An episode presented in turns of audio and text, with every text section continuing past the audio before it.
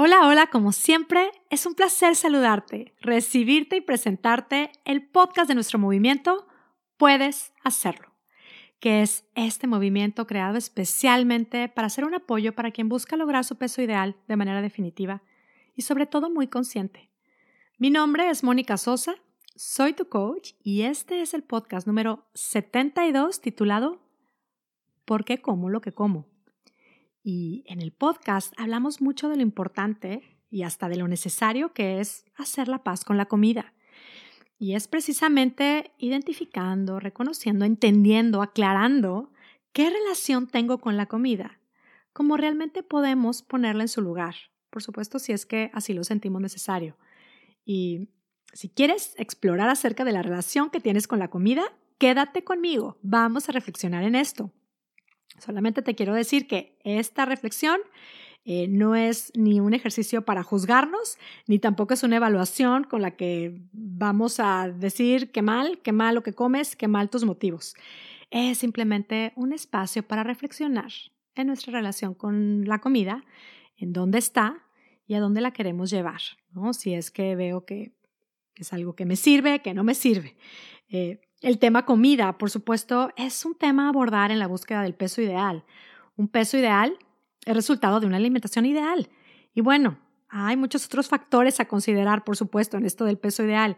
Por eso nuestro podcast es inagotable en cuanto a temas para abordar. Hablamos de todo, bueno, de mucho de lo que hay alrededor del peso ideal y pues cada quien va encontrando cuál es el punto a atacar o a trabajar, a transformar. Pero bueno, Hoy vamos a hablar del factor comida, específicamente de por qué como lo que como. Y ya sea si es como de más o por qué como lo que me hace bien o lo que no me hace bien. ¿Por qué como lo que como? ¿Nos lo preguntamos? ¿Te lo has preguntado? Yo por mucho tiempo no me lo pregunté y mm, me parece muy interesante en pensar por qué comemos lo que comemos, sobre todo cuando lo primero que podemos pensar es que no siempre comemos lo que es mejor para nosotras. Por supuesto, la alimentación ideal de cada persona es diferente, pero sí que hay en general alimentos, por ejemplo, que, que sabemos que por lo general inflaman, como el caso de las harinas blancas, el azúcar, bueno, los alimentos procesados, sabemos que hasta enferman. Pero hay muchos alimentos también que para quienes tienen un efecto hasta sanador, no generan bienestar o no le hacen bien a otras personas. El caso, por ejemplo, del chocolate. Entre el efecto físico y el emocional que nos puede provocar puede variar. Para quienes puede ser algo que les dé una sensación de saciedad, bienestar, energía y listo. Y a otras personas pueden asociarlo hasta con dolor de cabeza y gran malestar. Realmente sí que hay comida que nos da mucho bienestar y otra que es simplemente todo lo contrario, nos cae como una verdadera bomba. Hay alimentos que sí que nos destruyen. Y, bueno, pues más interesante es eh, que aún sabiendo que hay comida que nos cae fatal, la consumimos. La pregunta es, ¿por qué? Y creo que la respuesta nos puede revelar el tipo de relación que tengo con la comida eh, en estos días, ahora con la cuarentena, estando en casa, con una de mis hijas platicábamos de cuáles son nuestros platillos o comida favorita. Y ella me dijo, lo mío, así, sobre cualquier otra cosa, son las papas fritas, estas papas de bolsa, ¿no? y me dijo, no se diga las conchitas.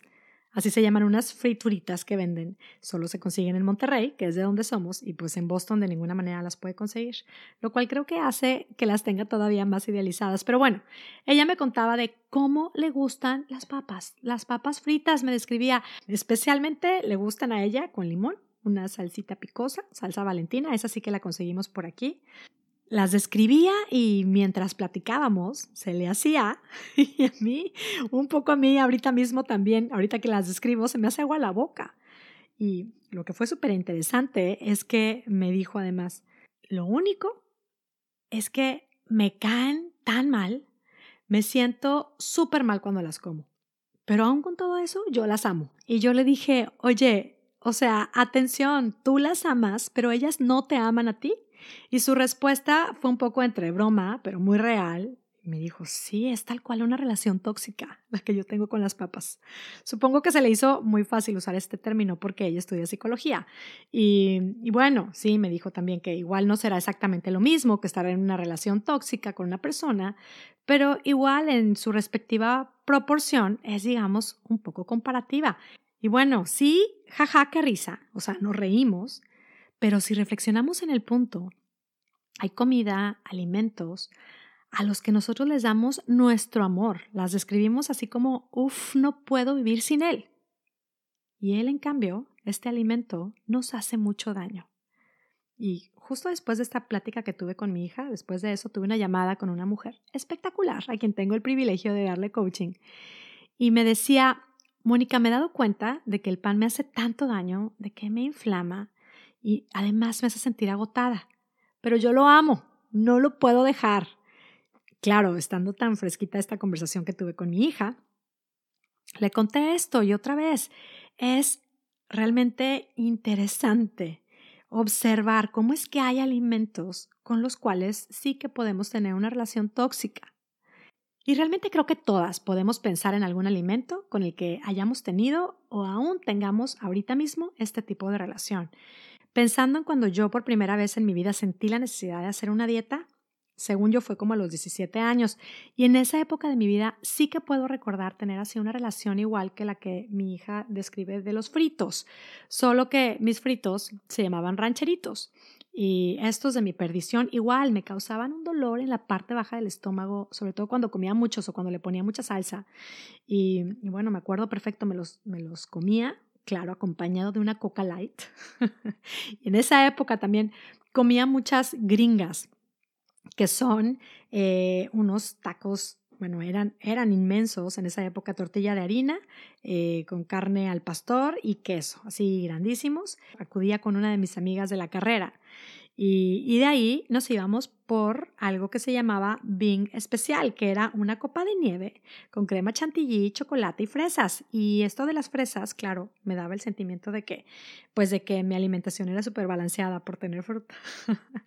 El caso es que comía lo que comía porque esto me daba mucho confort.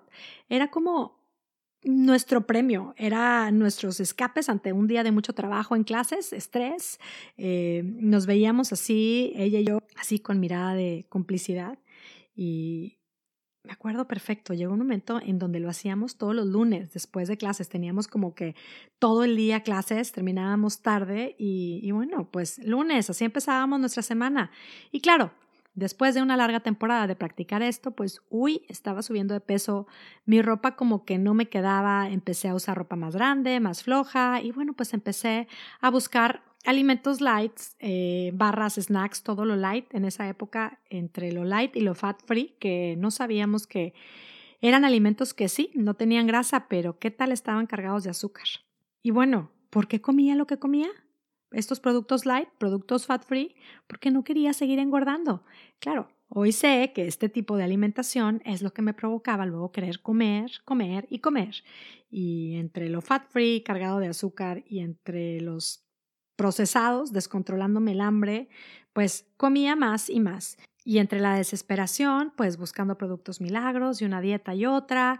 Y claro, estando en ese ciclo, pues adoptando nuevas creencias como algo está mal conmigo, siempre me tendré que cuidar, todo me engorda, hasta el aire me engorda, no tengo fuerza de voluntad, en fin.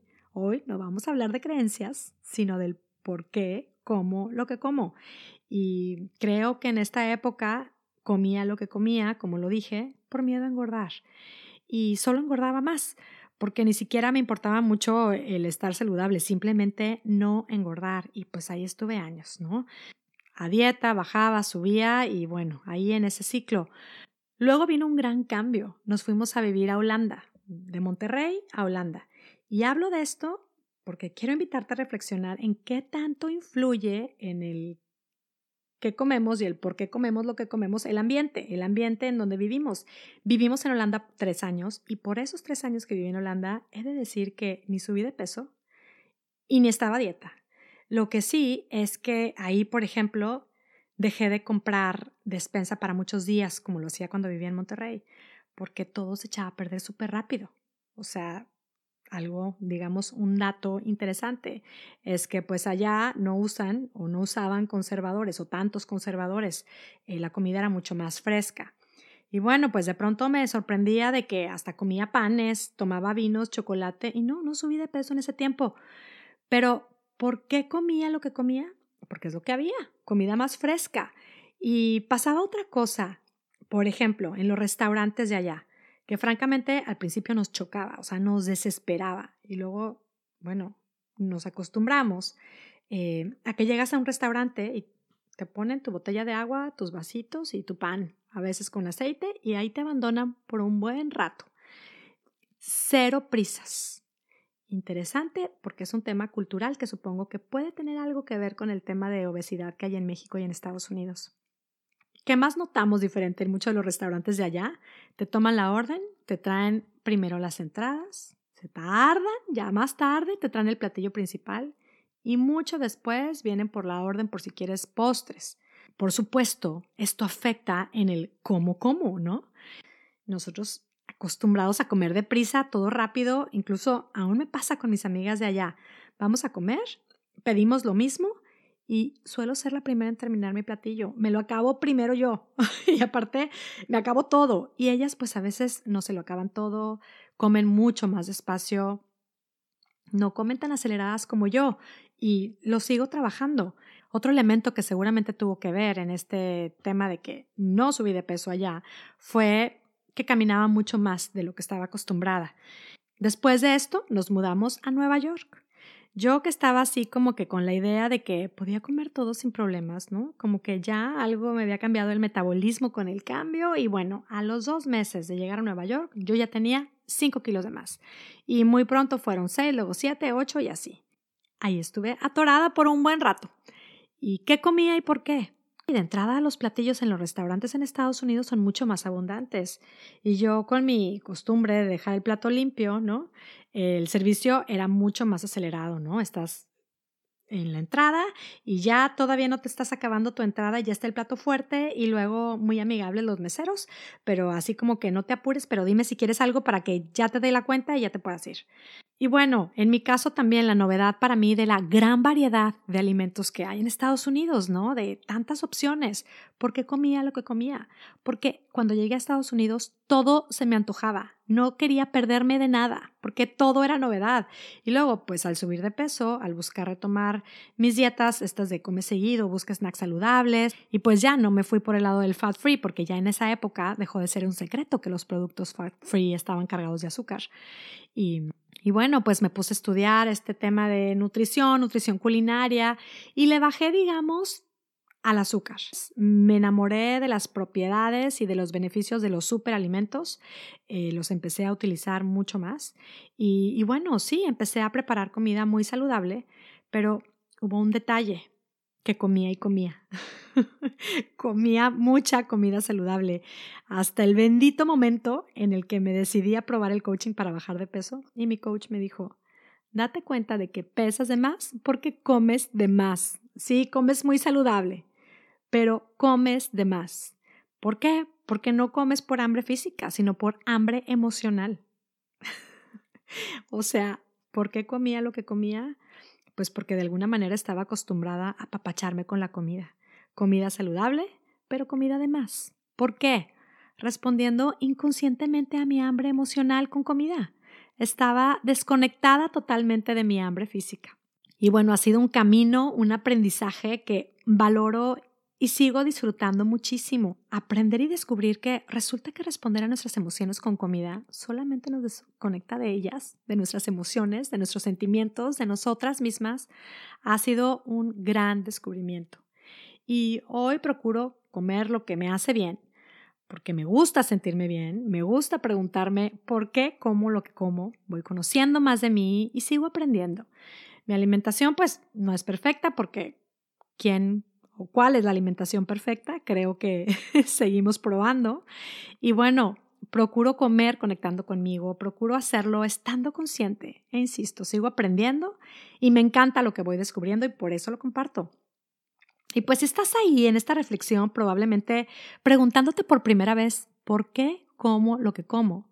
Otra buena pregunta puede ser, ¿Como normalmente como respuesta a mi hambre física o como normalmente por hambre emocional? Comer por emociones es comer por todo menos porque buscamos nutrirnos físicamente. Es, es como comer para huir de sentimientos que no queremos sentir. Es comer para sentirnos mejor emocionalmente. Y obvio, cada quien lo puede identificar de manera diferente, pero algunas diferencias comunes en esto pueden ser el hambre física, el hambre real, se siente físicamente. No dudas que es hambre cuando la sientes. En cambio, el hambre emocional es algo que de repente llega y se puede llegar a sentir así como que no va a haber manera de ser saciada. El hambre física, en cambio, sí que es saciable y es saciable con comida, no es que tiene que ser algo específico. El hambre emocional, en cambio, nos da la sensación de que solo puede ser saciada con cierto tipo de alimentos. Hambre de papas fritas con salsa valentina, por ejemplo. Hambre de necesito un pastel de chocolate. Ahora, comer cuando es por hambre física no genera negatividad.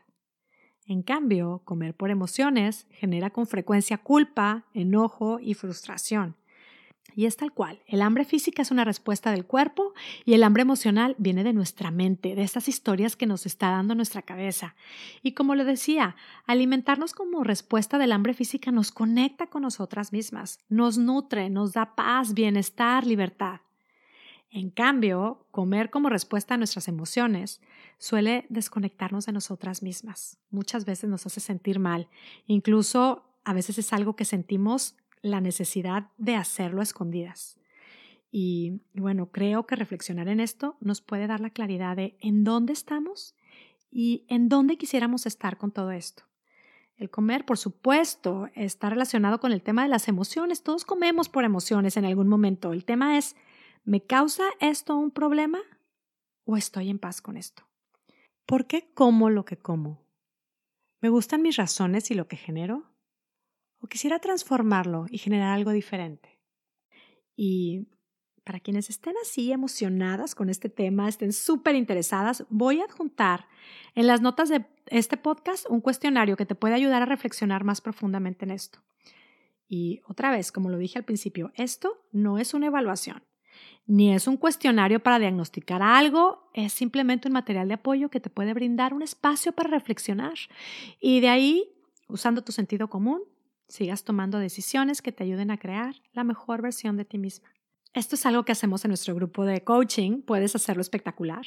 Hacemos esto, reflexionamos y tomamos acción, generando resultados espectaculares. ¿Y a qué me refiero con resultados espectaculares? Sí, el tema del peso ideal, por supuesto pero además nos quitamos esta esclavitud y dependencia de comer por emociones. Y a la vez también descubrimos y aceptamos esto. Sabemos que no somos perfectas, que somos humanas. Abrazamos esta realidad y con esto nos vamos dando el regalo de vivir en paz con la comida, con nuestro cuerpo y con el peso. Esto es algo totalmente posible de lograr y yo te digo a ti, si crees que esto es algo que quieres trabajar, puedes hacerlo. Si quieres una coach para lograr esto, aquí estoy yo. Escríbeme a contacto arroba monicasosa.com, platicamos y empezamos tu camino cuando tú quieras. En Puedes Hacerlo estamos decididas y comprometidas a acompañar a mujeres espectaculares que quieren esto, vivir la mejor versión de sí mismas.